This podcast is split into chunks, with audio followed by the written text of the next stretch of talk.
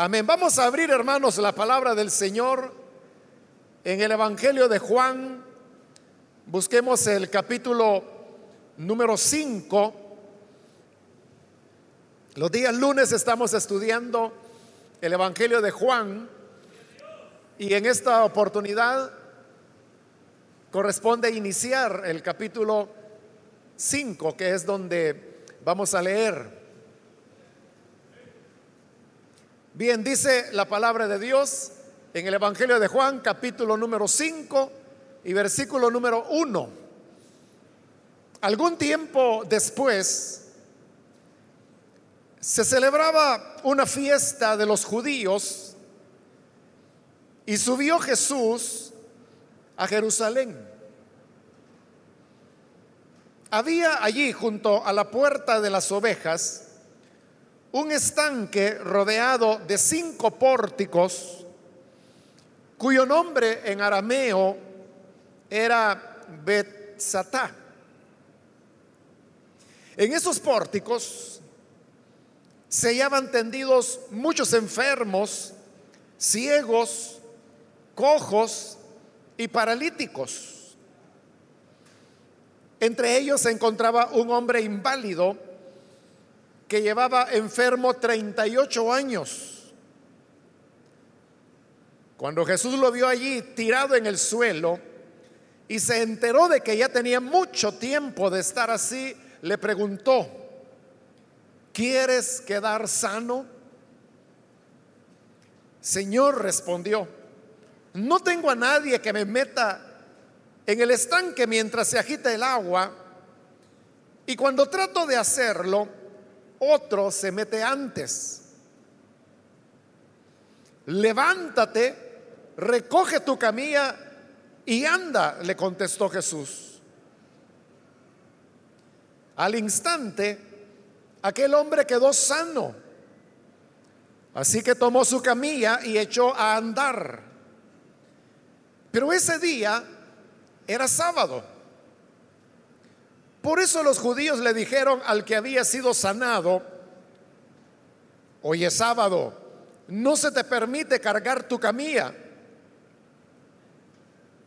El que me sanó me dijo, recoge tu camilla y anda, les respondió.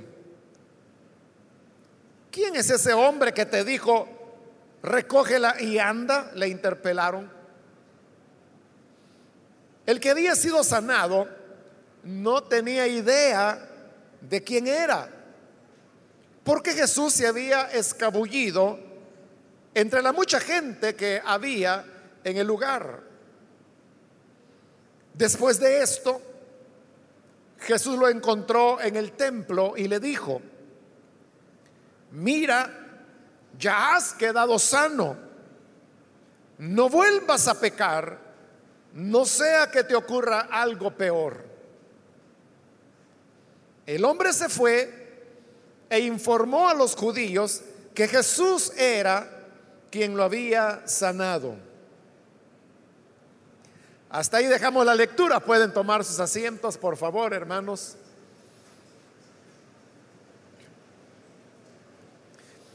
En esta oportunidad hemos leído el relato de la tercera señal que nos presenta el Evangelio de Juan. Reitero lo que hemos dicho ya en oportunidades anteriores, y es que el Evangelio de Juan solamente relata siete señales que Jesús hizo. Y la que acabamos de leer es la tercera. A partir de esta tercera señal comenzará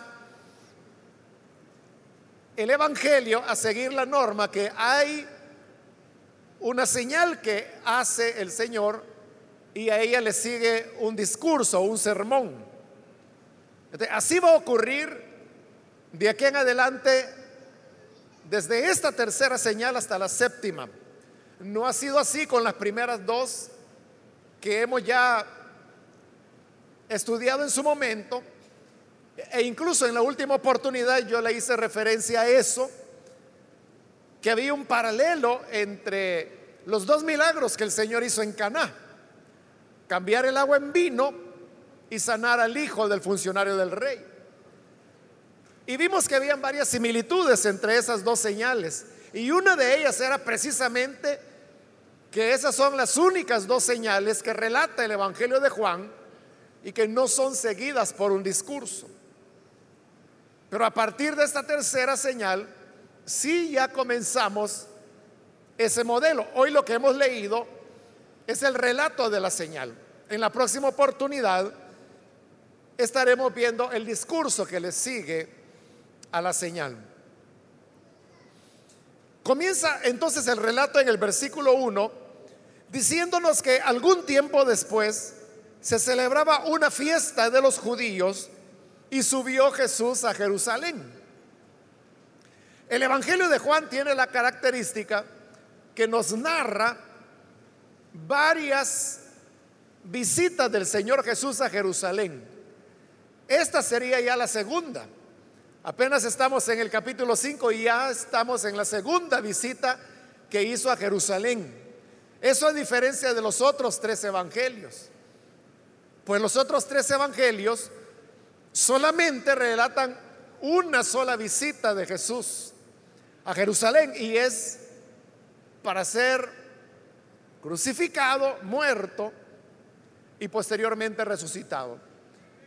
Dice que se celebraba una fiesta de los judíos, aunque se han tratado de hacer esfuerzos siguiendo la cronología, no se ha podido identificar cuál de las fiestas del calendario judío era la que se celebraba en esta oportunidad a Jerusalén. Lo que sí se sabe es que los judíos eran animados y en cierta forma obligados a ir a Jerusalén al menos en tres fiestas, la de la Pascua, la de Pentecostés y la de los tabernáculos. La más importante de ellas era la Pascua, que era donde la mayor cantidad de personas trataban de llegar. Pero también había ya un número, aunque no menor, pero considerable, que iban también a la fiesta de Pentecostés, 50 días después de la Pascua, y luego la fiesta de los tabernáculos. Por eso, dado que Jesús sube a Jerusalén para la fiesta, se ha llegado a pensar que podía haber sido cualquiera de estas tres, pero no hay manera de poderlo precisar. Ahora, en el versículo 12 nos dice que había allí junto a la puerta de las ovejas un estanque rodeado de cinco pórticos. Entonces vea cómo los redactores del Evangelio de Juan eran personas que conocían muy bien la ciudad de Jerusalén, porque ellos se están refiriendo a una de las entradas a la ciudad que se le daba el nombre de la puerta de las ovejas. Esta estaba ubicada en la puerta noreste de Jerusalén, nororiental sería para nosotros, y era la que estaba más próxima al templo. Se le llamaba la puerta de las ovejas porque a través de esta puerta era que los pastores traían las ovejas que serían ofrecidas como sacrificio en el templo. Y dado que esta puerta estaba era la más próxima al templo, era la que utilizaban y por eso recibía el nombre de la puerta de las ovejas. Ahora, a continuación, hermanos, se nos dice que en esta puerta o cerca de ella había un estanque rodeado por cinco pórticos. En un momento le voy a explicar por qué yo le dije que los redactores del Evangelio de Juan conocían muy bien la ciudad de Jerusalén.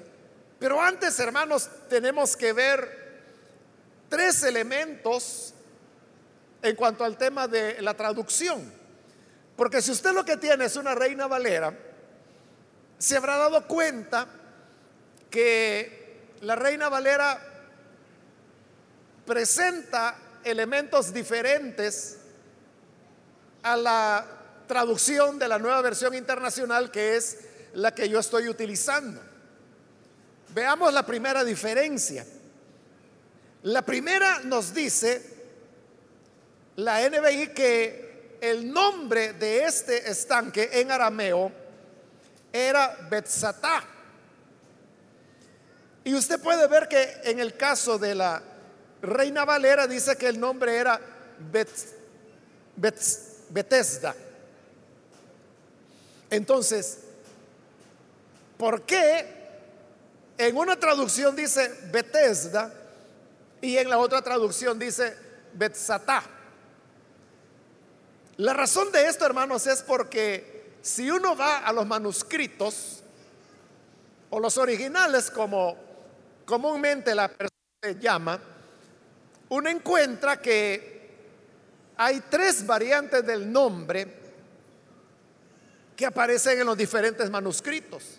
Es decir, que a este estanque, dependiendo cuál es el manuscrito que usted está leyendo, le puede dar cualquiera de esos tres nombres.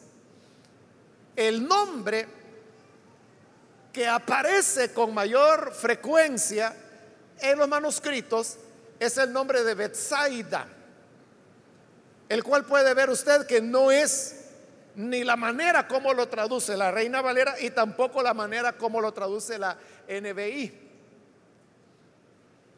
Y uno preguntaría, o sea, ¿por qué si Betsaida es el nombre que aparece en la mayor cantidad de manuscritos, por qué no se puso Betsaida? ¿Por qué la Reina Valera puso Betesda y por qué la NBI pone Betsatá?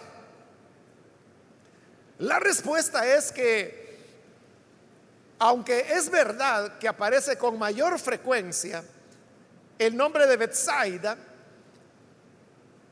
los eruditos tienen una bastante acuerdo en pensar que se trata de un error de los copistas que confundieron el nombre con la ciudad que efectivamente se llamaba Bethsaida y que también aparece en este Evangelio de Juan.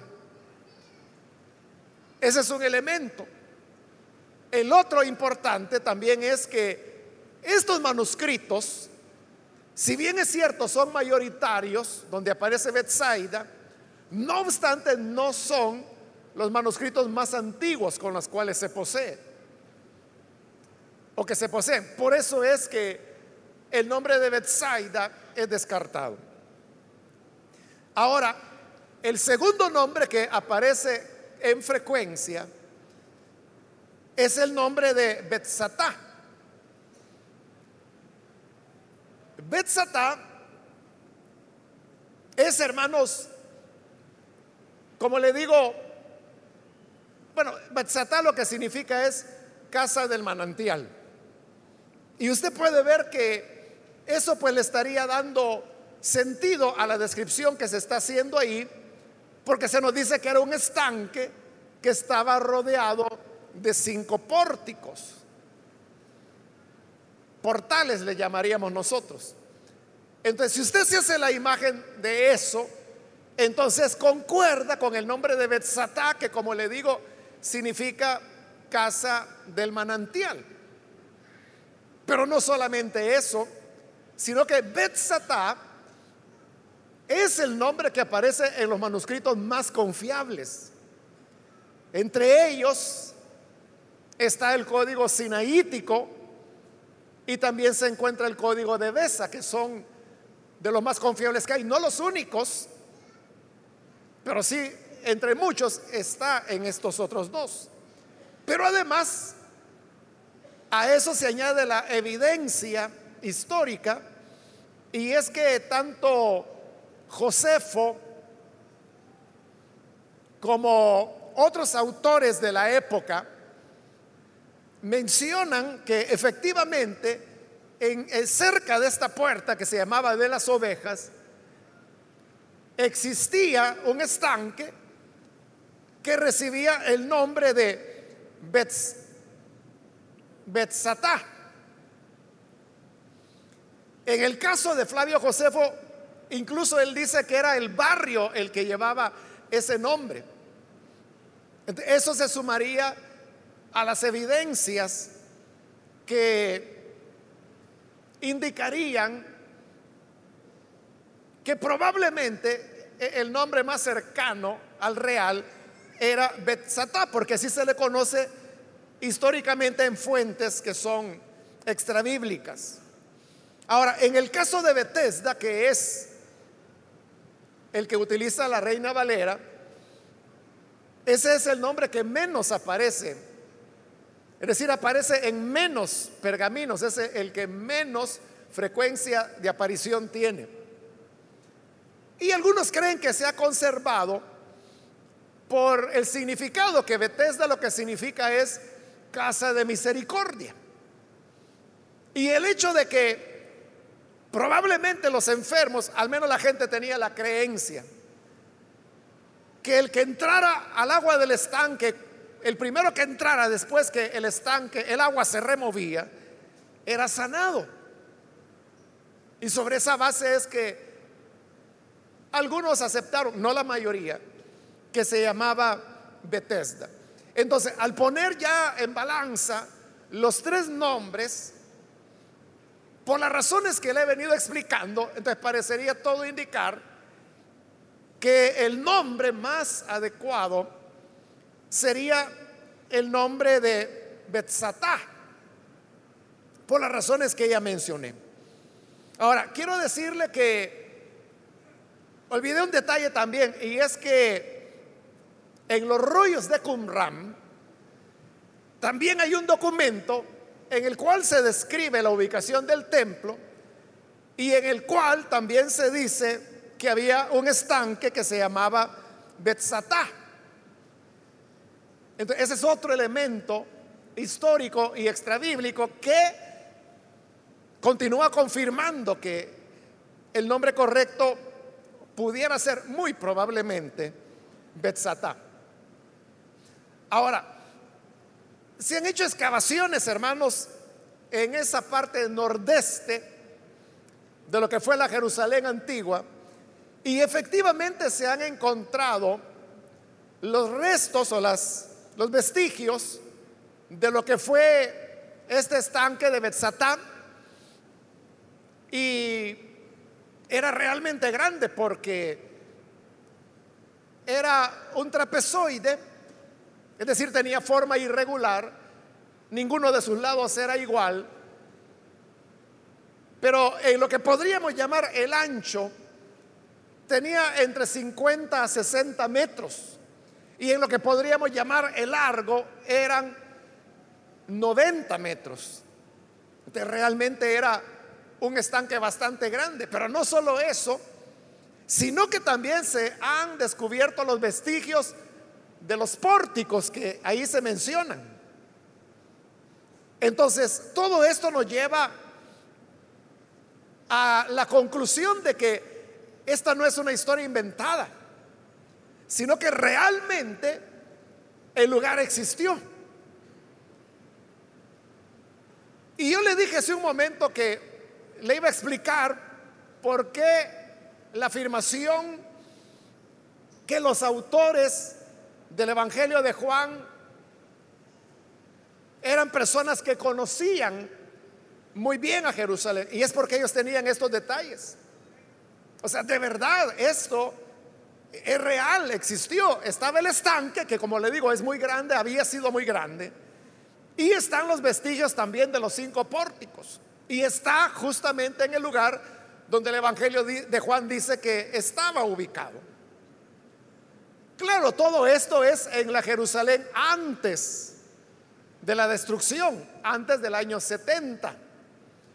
Por lo tanto, los autores de Juan o bien recogieron información de personas que conocieron estos detalles, o los que lo redactaron eran sobrevivientes de la destrucción de Jerusalén y que sabían y recordaban que antes de la guerra había existido esta puerta de las ovejas y el estanque con sus pórticos. Bien, ahora continuemos avanzando en estas diferencias de traducción. En el versículo 3 dice, en esos pórticos se hallaban tendidos muchos enfermos, ciegos y paralíticos. Hasta ahí, hermanos, las traducciones Reina Valera y NBI son iguales. Pero aquí viene la diferencia. Y es que la nueva versión tradicional ya no conserva en el versículo 3 la frase final que sí aparece en la Reina Valera y que dice que esperaban el movimiento del agua. Ahora, ¿por qué la NBI ya no incluye esa frase que todos esos ciegos, enfermos, cojos y paralíticos estaban esperando el movimiento del agua. La razón por la cual no lo incluyen es porque en lo que se llama la, crítica textual, que es el análisis comparativo que se hace de los diversos manuscritos, leccionarios, eh, traducciones de la Biblia, pero traducciones muy antiguas, le estoy hablando de traducciones que se hicieron allá por el año 100, 120, 150 de nuestra era a otras lenguas. Entonces, todo, todo ese, esos documentos que son docenas de miles, es a lo que se le llama los manuscritos y que popularmente la gente le llama los originales. Pero como le estoy hablando que son docenas de miles, entonces los expertos en la Biblia y en manuscritos lo que hacen es que comienzan a comparar los unos con otros, con el propósito de ir acercándose a lo que fue verdaderamente el original o los originales que los diversos autores escribieron. Estos originales, hermanos, obviamente se perdieron ya todos, o sea, no hay ningún original a causa del tiempo que los fue destruyendo, pero como se fueron haciendo copias a lo largo de los siglos, es que la palabra fue conservada hasta el día de hoy. Entonces, esa comparación entre manuscritos lo que tiene por finalidad es reconstruir cómo eran los originales. Y para poderlo reconstruir, los expertos tienen criterios como por ejemplo, si lo que se tiene es un libro de la Biblia, o una escritura sagrada, o si se trata de un leccionario. Leccionario, como el nombre lo dice, hermano, eran lecciones, eran enseñanzas que se daban a los cristianos y en los cuales se incorporaban algunos versículos de la palabra de Dios. Le pongo un ejemplo. Nosotros en el trabajo celular utilizamos lo que llamamos la guía de células. Nosotros en el inglés llamamos guías de células, pero otras iglesias celulares a esas mismas enseñanzas le llaman lecciones, lecciones de la célula. Y si usted es líder o lideresa, usted sabe perfectamente bien que cada lección que se va a dar en día sábado, cada enseñanza, trae allí impresa la porción de la escritura que corresponde al estudio de ese día. Entonces vea, la guía no es la Biblia, o sea, porque no es que uno corte un pedazo de la Biblia y se la pegue a la guía, o sea, es una copia que se ha hecho de la Biblia para poner ahí la porción de la Biblia. Ahora, pudiera ser, hermanos, sobre todo hace unos años atrás, cuando todavía el uso de la computadora no era tan generalizado, que al hacer esa copia se cometieran errores. Es decir, al estar copiando el pasaje de la Biblia para ponerlo en la guía, el que estaba copiando, al hacerlo, podía introducir errores, saltarse palabras, añadir alguna, cambiar signos de puntuación. O sea, se podía dar.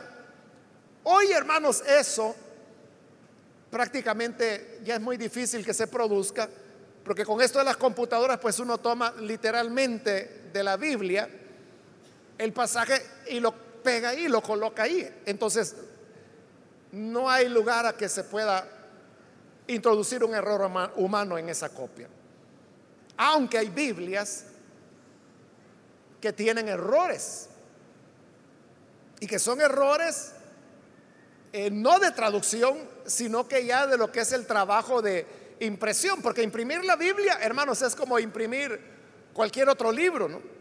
que tiene que pasar por una serie de revisiones editoriales, de estilo, de ortografía, para luego ir a, a prensa. Pero como los seres humanos no son perfectos, entonces a veces se van errores en la impresión y son errores que posteriormente son corregidos en nuevas ediciones de la Biblia.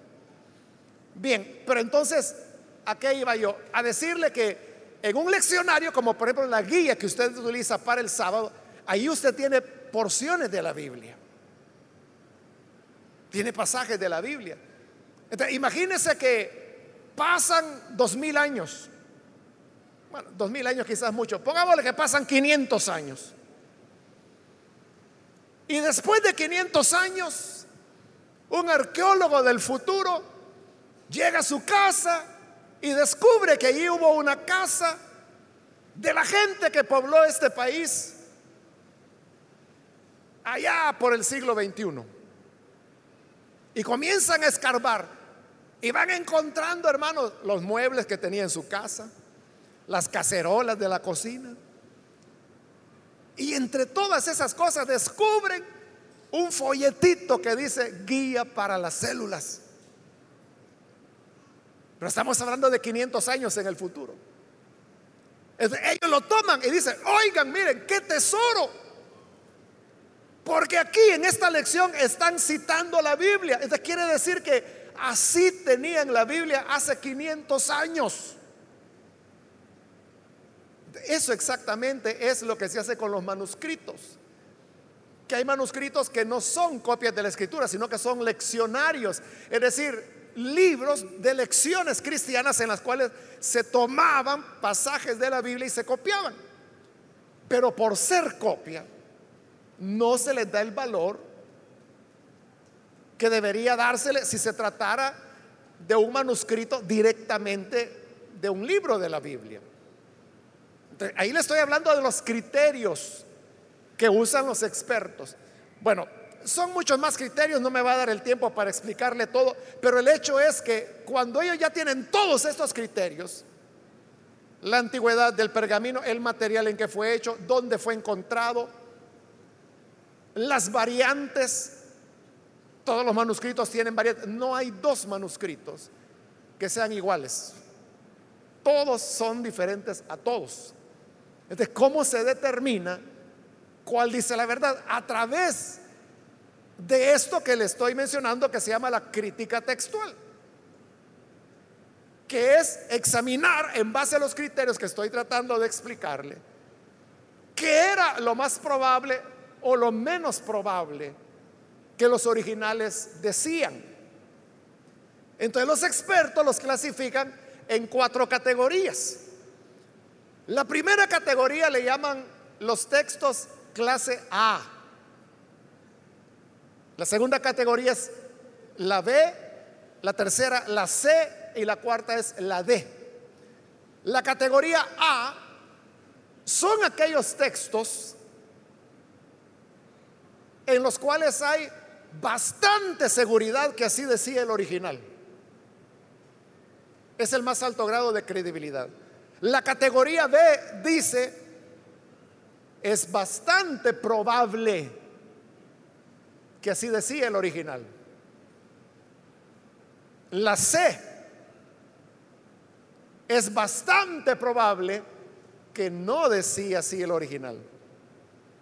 Y la clasificación D, hay mucha seguridad que no decía así el original. Entonces, en relación a la frase que esperaban el movimiento del agua, es categoría D. En base a la suma de todos los criterios que ellos tienen y de los cuales le he explicado unos dos y, le he mencionado algunos dos más, pero son muchos más. Entonces los expertos clasifican esa frase como categoría B. ¿Y qué significa la categoría B? Probablemente así decía el original. Pero note, ya no hay una certeza como en la categoría A. Por eso es que usted encontrará Biblias en las cuales la frase aparece. En el caso de Casiodoro de Reina no fue así, porque en la época de Casiodoro de Reina la ciencia de la crítica textual no existía, no había ni siquiera comenzado. No habían estos criterios que le estoy mencionando, ni se conocían manuscritos de la antigüedad que hoy sí se conocen. Entonces simplemente es porque en el manuscrito que Casiodoro de Reina tenía, decía la frase. Y otras veces yo le he explicado que los manuscritos que él utilizó no eran ni los mejores y tampoco los, más antiguos. Es decir, hoy, como también lo he dicho otras veces, hoy nadie utilizaría para una traducción los manuscritos que utilizó Casiodoro de Reina, porque son los menos confiables. Pero otras traducciones, como la NBI, prefieren quitar la frase, aunque los eruditos dicen, probablemente decía así el original. Pero ¿cuál ha sido el criterio de los traductores de la NBI para quitarlo? Es que ellos dicen que es una repetición del versículo 7, el cual es categoría A. Y en el 7 dice, cuando le habla el paralítico a Jesús, le dice, no tengo nadie que me meta en el estanque mientras se agita el agua. Ahí él está diciendo que estaba esperando que el agua se agitara. Entonces, el criterio es, aparece en el versículo 3 porque es una interpolación, así se le llama eso. Cuando se toma un pasaje de la Biblia y se coloca en otro lugar o se repite en otro lugar. Entonces, sobre esa base es que ellos, los traductores de la NBI me refiero, no lo incluyeron en el versículo 3. Pero, digo lo que dicen los expertos, es bastante probable, no seguro, pero bastante probable que así dijera el original. Ahora, el gran problema es con el versículo 4, porque el versículo 4 no aparece de hecho en la NBI, no sé si se dio cuenta, que el versículo 3 salta al 5 de una vez. No está el 4. Y el 4 lo que dice, según la Reina Valera, es porque un ángel descendía de tiempo en tiempo al estanque y agitaba el agua. Y el que primero descendía al estanque, después del movimiento del agua, quedaba sano de cualquier enfermedad que tuviese. Entonces, ¿por qué en la NBI todo este versículo no aparece? Bueno, hay varias razones. La primera razón, hermanos, es que el versículo 4 solamente aparece en una familia de manuscritos, porque los manuscritos que le dije hace un momento, que son docenas de miles, se clasifican por familias. Entonces, hay una familia que se llaman manuscritos griegos, pero hay otras, varias otras familias. El versículo 4 solo aparece en manuscritos de la familia de los manuscritos griegos, no aparece en ninguna otra, en primer lugar. Segundo lugar, aún en esos manuscritos griegos donde sí aparece, todos son manuscritos tardíos, lo cual significa que estuvieron más alejados del original. Pero en los manuscritos más antiguos que tenemos, es decir, los más cercanos a los originales, el versículo 4 no aparece en ninguno. En ninguno, ni siquiera en la familia de los manuscritos griegos. En los manuscritos griegos comienza a aparecer hasta ahora la aparición más antigua que se ha logrado encontrar. Data del año 400 antes de Cristo. Entonces, nota, ya habían pasado 400 años de venir copiando y copiando y copiando. Allí comienza a aparecer. Pero en los primeros 400 años, en ningún manuscrito, en ninguno, aparece el versículo 4. Es cero aparición. Entonces, estos elementos hay que sumarle otro más. Y es que el lenguaje que se está utilizando ahí, porque usted ve que es un versículo un poco largo, y los que escribieron y añadieron ese versículo 4, utilizaron siete términos, hay siete palabras allí que no son propias del Evangelio de Juan, son extrañas totalmente al Evangelio de Juan. Entonces, todo eso lleva a la conclusión que el versículo 4 no estaba originalmente en el Evangelio y que fue añadido unos 400 años después de haber sido terminado el Evangelio de Juan.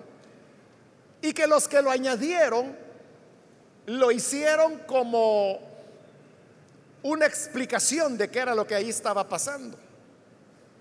Eso de que la gente creía que era un ángel el que descendía de tiempo en tiempo y agitaba el agua, realmente es lo que yo le acabo de decir, lo que la gente creía. así es como la gente explicaba que el agua se removiera. Y el primero, hermanos, en quien aparece esa idea que era un ángel, fue uno de los que conocemos como padre de la iglesia, que se llamó Crisóstomo, el cual, por cierto, hizo un, comentario del Evangelio de Juan. Y ahí es donde él hace la primera referencia en el texto que él está utilizando no aparece el ángel, pero él hace como comentario que era un ángel el que removía el agua. Y así es como la leyenda, podríamos decir, cobró vida y tiempo después comienza a ser añadido, pero en la familia de los manuscritos griegos, en todos los demás, no fue añadido. Entonces, ¿por qué la NBI no lo pone? Porque toda la evidencia, es decir, los textos más antiguos y más confiables, no aparece. No aparece. Por eso es que a los manuscritos originales, como le llamamos nosotros, los expertos también le llaman testigos. Raro el nombre, ¿verdad? Pero le llaman testigos porque cada manuscrito está dando testimonio de cómo era en su momento la escritura. Entonces no hay ningún testigo antiguo en donde aparezca el versículo 4. O sea, le explico esto, hermano, para que usted sepa por qué no está. ¿Y por qué no está? Porque claramente es algo que se añadió en siglos posteriores y que desafortunadamente para los cristianos de lengua española, el manuscrito que le llegó a Casiodoro Reina sí lo tenía. Porque ya le dije que él utilizó manuscritos muy, muy tardíos del siglo XII. Imagínense que si los del siglo V, que son del año 400, ya se consideran tardíos que no los del año 1200.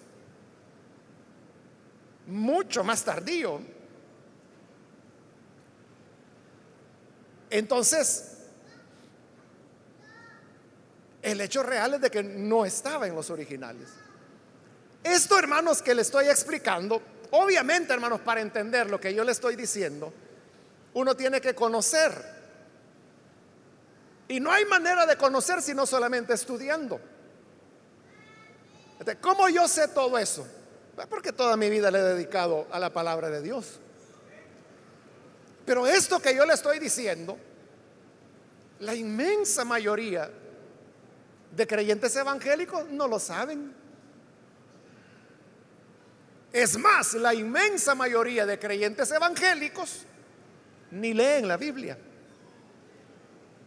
Es cierto, hermanos. Menos van a leer crítica textual, menos se van a esforzar por entender la historia, menos van a entender que son las familias de manuscritos y menos van a leer los originales, que ya son en griego y en hebreo. ¿Quién va a leer eso? Entonces, ¿qué ocurre?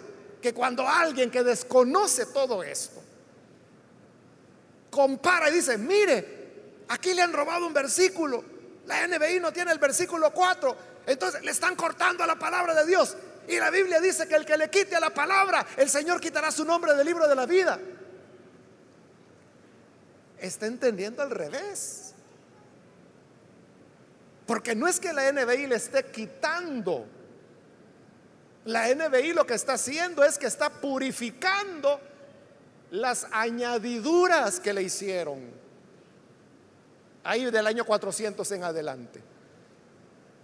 Y recuerde que el mismo libro de Apocalipsis que dice que el que le quite la escritura es el mismo versículo que dice, y el que le añada estas palabras, le serán añadidas las plagas que están escritas en este libro. Claro, yo siempre lo he dicho, de Reina no tuvo la culpa. Al contrario, él hizo una obra monumental con los recursos que tenía en su época. El problema es que esos recursos no eran los mejores. Él no tiene culpa, él tradujo lo que halló en los manuscritos, que repito, no eran. Le digo, nadie, nadie hoy en día, nadie haría una traducción basándose en los manuscritos que Casiodoro de Reina se basó, porque nadie confía en ellos, son demasiado tardíos. Hay que ir más en el tiempo hacia atrás para acercarse más a lo que los originales decían. Entonces no es que la NBI le esté quitando a la palabra de Dios, lo que está haciendo es acercándonos a lo que en verdad los escritores inspirados escribieron. Es un rescate. Es un rescate de lo que de verdad decía la Biblia. Bueno, habiendo aclarado esto, continúa la historia y dice el versículo 5, entre ellos, es decir, entre todos estos enfermos, se encontraba un hombre inválido que llevaba enfermo 38 años. Note, lo que dice la Biblia es que tenía este hombre 38 años de ser inválido. No dice que tenía 38 años de estar ahí. Ojo, ¿verdad? Porque usted va a oír muchas predicaciones que dicen, y el pobre hombre tenía 38 años esperando. No, no. Lo que dice es que tenía 38 años de ser inválido, probablemente lo que tenía de edad. Versículo 6. Cuando Jesús lo vio allí, tirado en el suelo, y se enteró de que ya tenía mucho tiempo de estar así, le preguntó, ¿quieres quedar sano? ¿Por qué Jesús va y se acerca al hombre y le pregunta, ¿quieres estar sano? Recuerde que ahí son cinco pórticos. Y los cinco se nos ha dicho que estaban llenos de enfermos, de ciegos, de cojos, de paralíticos. Imagínese, por decir algo, ¿verdad? Que había 20 enfermos en cada pórtico y eran cinco, eran más de 100 enfermos que habían ahí. Pero ¿por qué Jesús va solamente a este y no a los demás? ¿Por qué se dirige a él? Porque dice que Jesús se enteró de que él ya tenía mucho tiempo, 38 años de ser paralítico. Probablemente los otros estaban enfermos, lógicamente. Pero quizás era una enfermedad que habían contraído hacía un mes, o alguien había quedado ciego hacía dos años. Este tenía 38 años.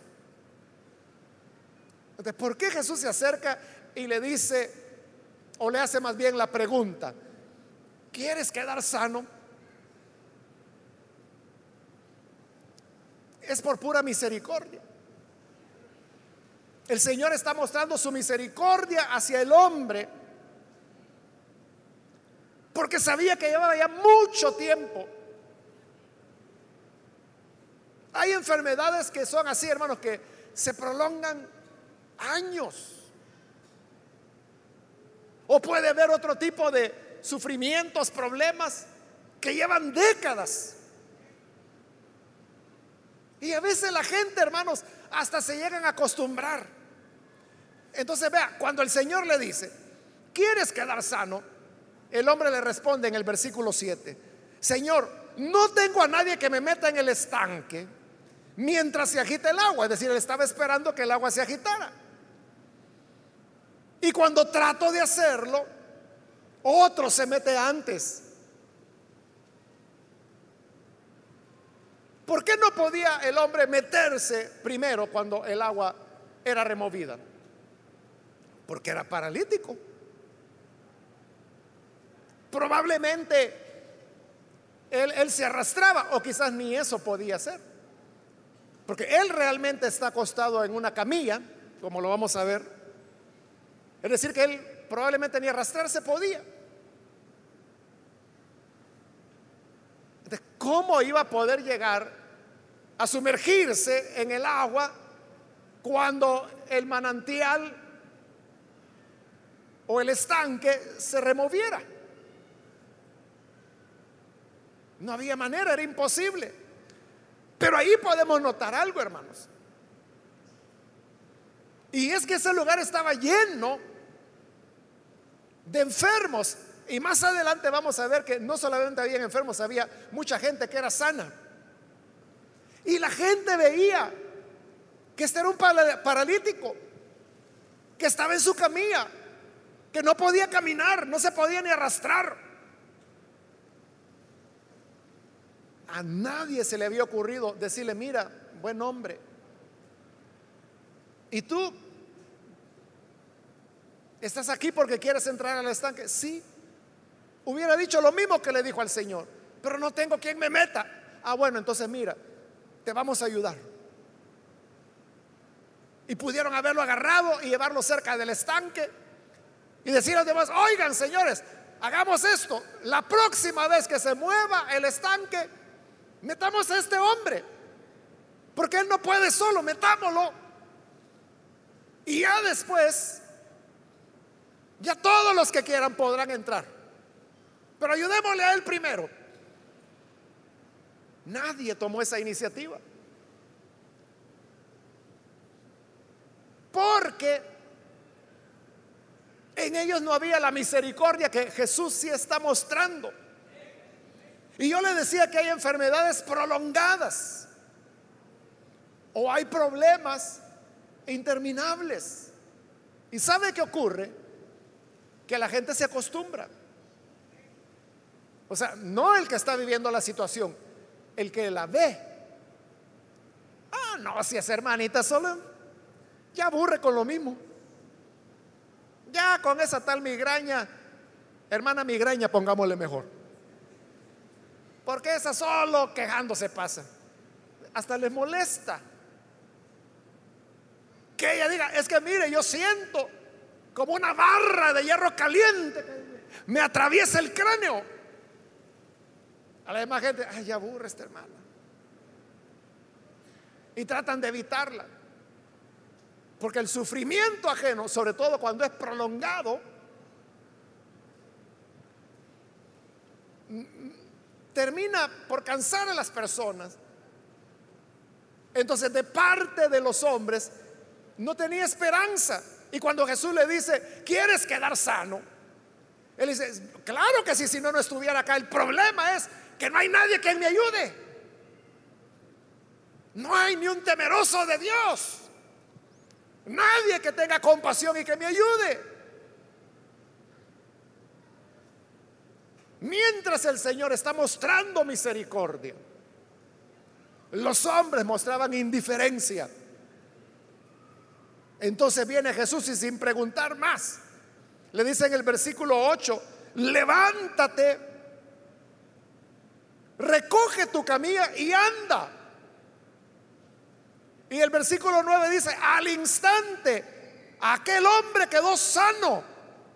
Así que tomó su camilla y echó a andar. El hombre fue sanado de inmediato. Y agarró su camilla y se la llevó porque es lo que Jesús le dijo, recoge tu camilla y anda.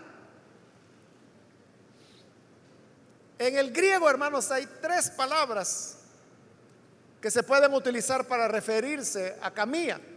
La palabra que se está utilizando aquí es la que se utilizaba para las camillas de los más pobres. Digamos las camillas más desgraciadas. Eso es lo que el hombre tenía. Es decir, él era muy pobre. ¿Y cómo que no lo iba a hacer si era paralítico? No tenía manera de ganarse la vida. Pero ahora él está caminando, levanta su camilla. No solamente está caminando, está cargando la camilla. Y se produce la señal. Pero hay un pero. Y es el que aparece en el versículo 9. Pero ese día era sábado. Y eso es lo que va a traer problemas. Porque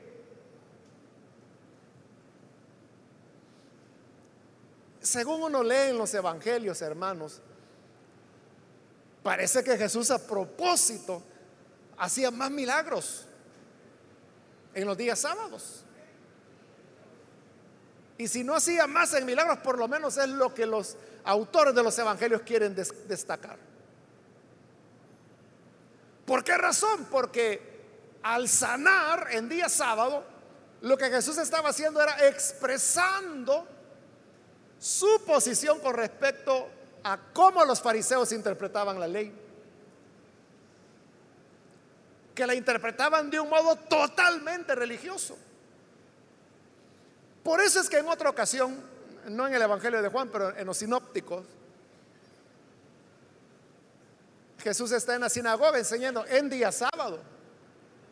Y hay un hombre que tiene su mano paralizada. Jesús lo manda a llamar en medio. Y como él sabe que ahí están los fariseos y que era sábado y que ellos no estaban de acuerdo en que se sanara en día sábado, entonces viene Jesús y les pregunta, ¿qué es lo que se puede hacer en sábado? ¿El sábado es para hacer bien o es para hacer mal? Y los fariseos no respondieron. ¿Qué iban a responder? Ellos no podían decir el sábado es para hacer mal, porque no era para eso el sábado, obviamente. Y si decían el sábado es para hacer el bien, ah, entonces yo voy a hacer un bien, voy a sanar al hombre. ¿Y cuál es el problema? Por eso no respondieron. Y como no respondieron, dice la escritura que el Señor se enojó al ver la dureza del corazón de ellos, que les importaba más el sábado que el hombre. Entonces molesto el Señor le dice, extiende tu mano. Y el hombre le extiende y queda sanado. Claro, los fariseos lo odiaron. Y es cuando comenzaron a hablar de su muerte. Hermanos, se me acabó el tiempo. Todavía no hemos terminado el pasaje, lo vamos a continuar en la próxima oportunidad. Pero creo que hasta ahora hemos aprendido una lección importante. Y es que en aquellas situaciones que como seres humanos, incluso como hijos de Dios, vivimos, no esperemos, hermanos, comprensión o misericordia y menos ayuda de otros seres humanos. Porque por mucho tiempo que usted lleve en su dolor, en su sufrimiento, los demás se aburren. Pero hay un Cristo que sabía que este hombre paralítico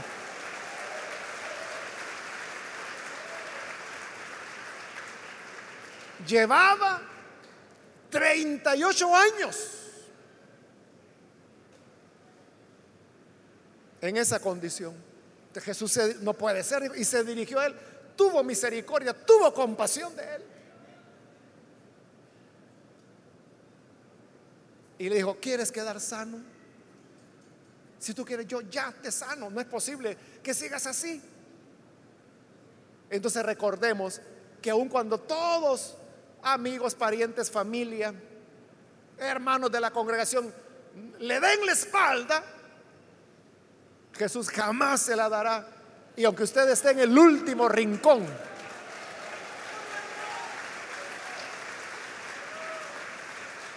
en el último rincón de esos cinco pórticos donde moraba la desgracia y el dolor y el sufrimiento humano, aunque usted esté al final, Jesús llegará y le preguntará, ¿quieres quedar sano? quieres que tu problema sea resuelto? El hombre le dijo, es que no tengo quien me ayude, tú me vas a ayudar. Jesús no necesitaba arrojarlo al estanque de agua. Jesús era la vida. Y por eso le dijo, levántate, toma tu camilla y anda. E inmediatamente, inmediatamente el hombre fue sanado también nosotros podemos ser auxiliados inmediatamente por este Cristo misericordioso y bondadoso. Vamos a orar, vamos a cerrar nuestros ojos. Señor, gracias, porque tu palabra continúa mostrándonos que tú eres un Cristo de amor y misericordia. Que tú viniste, Señor, y caminaste en medio de la miseria humana, conociste a los enfermos, a los cojos, a los ciegos, a los paralíticos. Pero Señor, tú mostraste compasión. Ahora yo te pido que tengas compasión de los que están creyendo en ti. Aquí, a través de la televisión, de la radio, a través del internet y que están uniéndose en esta oración ten compasión de ellos y llévales la respuesta, llévales la salida. También, Padre, ayúdanos a todos. Tú conoces la condición de cada uno y sabes los problemas, las dificultades. Tú conoces, Señor, el dolor y el sufrimiento y cuánto tiempo cada uno lleva en esto. Pero Señor, en ti creemos y confiamos que eres nuestro libertador. Extiende tu mano y un solo toque tuyo es suficiente para aliviarnos, para sanarnos, para libertarnos, para darnos la respuesta Sí, Señor, en tu bondad. Sana cada enfermo. Consuela. Fortalece. Resucita. Que tu poder, Señor, se manifieste dando una salida. Y que una vez más lleguemos a comprobar y a confesar que tú eres el hacedor de maravillas y que no hay nadie que sea como tú. Gracias te damos, Padre. A ti sea gloria hoy y por siempre. Amén. amén. Amén. Bendito sea el Señor.